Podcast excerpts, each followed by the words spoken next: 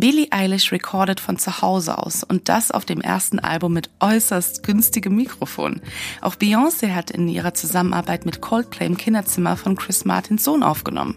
Heute geht es also um das Thema, was brauchst du wirklich für radiotaugliche Aufnahmen von zu Hause aus? Hallo und herzlich willkommen beim Podcast durch den Tontechnik-Dschungel. Mein Name ist MAJN, ich bin Musikerin und Gründerin von MAJN Technik, einer Tontechnik-Community für Flint-Personen. In diesem Podcast führe ich durch Fragen, löse Mythen auf und gebe dir Rezepte gegen Panikattacken. Hier dreht sich alles rund um die Frage, wie produziere und vertreibe ich radiotaugliche Musik von zu Hause aus. Bevor es losgeht, falls du deine Musik produzieren möchtest und du nicht weißt, wo du ansetzen sollst, habe ich was für dich. Die erste Hürde ist oftmals das Equipment bzw. Fragen wie, was brauche ich überhaupt und wie teuer ist das Ganze? Aber keine Sorge, genau da will ich weiterhelfen. Lass uns gemeinsam die erste Hürde nehmen und für Klarheit im Tontechnik-Dschungel sorgen. Lad dir gerne meine Equipment-Empfehlung kostenlos herunter unter majn-music.com slash equipment. Falls du noch Fragen haben solltest, schreib mir gerne eine E-Mail an mariana.majn-music.com. Aber du findest alle Informationen auch unter den Show Notes. Aber jetzt geht es weiter mit der heutigen Folge. Denkst du bei Tonstudios auch immer an riesige Räume, eine riesige Gesangskabine, wo natürlich ein Flügel steht und natürlich auch mehrere hochpreisige Mikrofone? Und im Kontrollraum steht ein riesiges Mischpult und analoge Effektgeräte. Und im Kontrollraum steht ein riesiges Mischpult und analoge Effektgeräte. Das war auch lange Zeit meine Vorstellung. Und wenn du auch in so einem professionellen Studio bereits Aufnahmen gehabt hast, weißt du A, nicht alle Tonstudios sind so monströs groß. B, das Ganze kann am Anfang ganz schön einschüchternd sein. Und C, du glaubst, das ist so, wie Musik nur hergestellt werden kann, weil wie willst du das alles in deinem Wohnzimmer aufbauen? Oder gar in deinem Einzimmer-Apartment? Wenn du dich für einen Moment von der Tontechnik-Vorstellung lösen kannst, will ich dich mitnehmen auf eine Reise von Beyoncé. Yep, Queen Bee hat bei der Kooperation mit Coldplay im Kinderzimmer des Sohnes des Sängers Chris Martin aufgenommen. Du kennst den Song mit Sicherheit, Him for the Weekend. Chris Martin erzählte während des Behind-the-Scenes-Materials, dass er eine sehr offene Haltung, eine Art offene Tür ähm, als Band haben, wenn es um Musik machen geht. Billie Eilish nahm ihre Musik zu Hause auf, bekanntermaßen in einem Schlafzimmer. In einem Artikel habe ich herausgefunden, dass sie unter anderem mit einem 100 Euro Mikrofon ihre Stimme auf Band gebracht hat. Hat es ihrem Album When We All Fall Asleep, Where Do We Go Abbruch getan? Nope, definitiv nicht.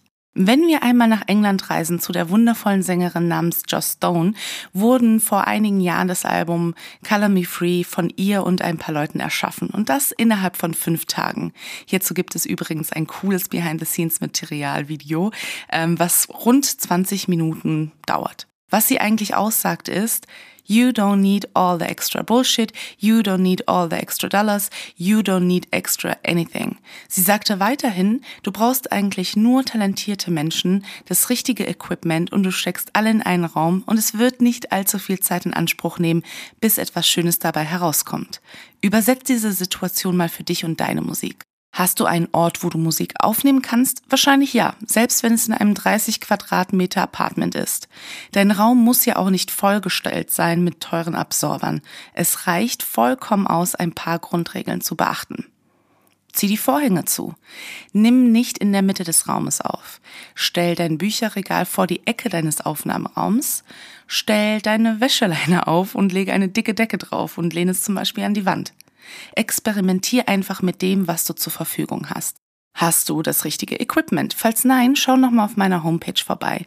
Dort kannst du dir den Equipment Guide für 0 Euro runterladen. Geh einfach in die Show Notes. Der Equipment Guide wird dir zeigen, dass du auch für das richtige Equipment nicht viel Geld ausgeben musst.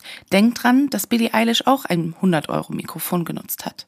Das Mikrofon, das ich dir in dem Equipment Guide empfehle, ist das Mikrofon, womit Amy Winehouse ihr erstes Studioalbum aufgenommen hat. Und du wirst so überrascht sein, wie günstig es ist. Die letzte Frage von Josh Stone oder beziehungsweise die letzte Aussage ist ja, hast du Talent, ne? Wenn du Talent hast, dann wird was Gutes draus und das übersetze ich mal in, spielst du ein Instrument, singst du, rappst du, schreibst du eigene Texte. Falls dem so ist und du zu allen Punkten bereit bist und das notwendige Geld für das Equipment investieren kannst und möchtest, steht dir die Welt eigentlich offen. Streich das eigentlich? Sie steht dir offen. Ich glaube, dass noch ein zusätzliches Mikrofon oder noch mehr Schnickschnack nicht notwendig sind, um radiotaugliche Musik aufzunehmen und zu produzieren.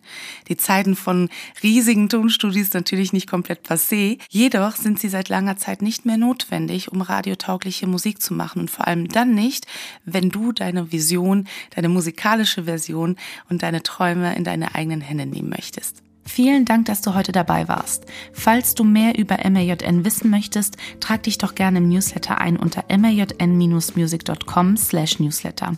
Und du erhältst immer die neueste Podcast-Folge sowie alle Angebote im Bereich Tontechnik und Musik zugeschickt. Bei Fragen schick mir gerne auch eine E-Mail. Ich antworte in der Regel innerhalb von 24 Stunden. Alle Informationen findest du natürlich auch unter den Show Notes. Bleib gesund und vielen Dank fürs Zuhören. Deine MAJN.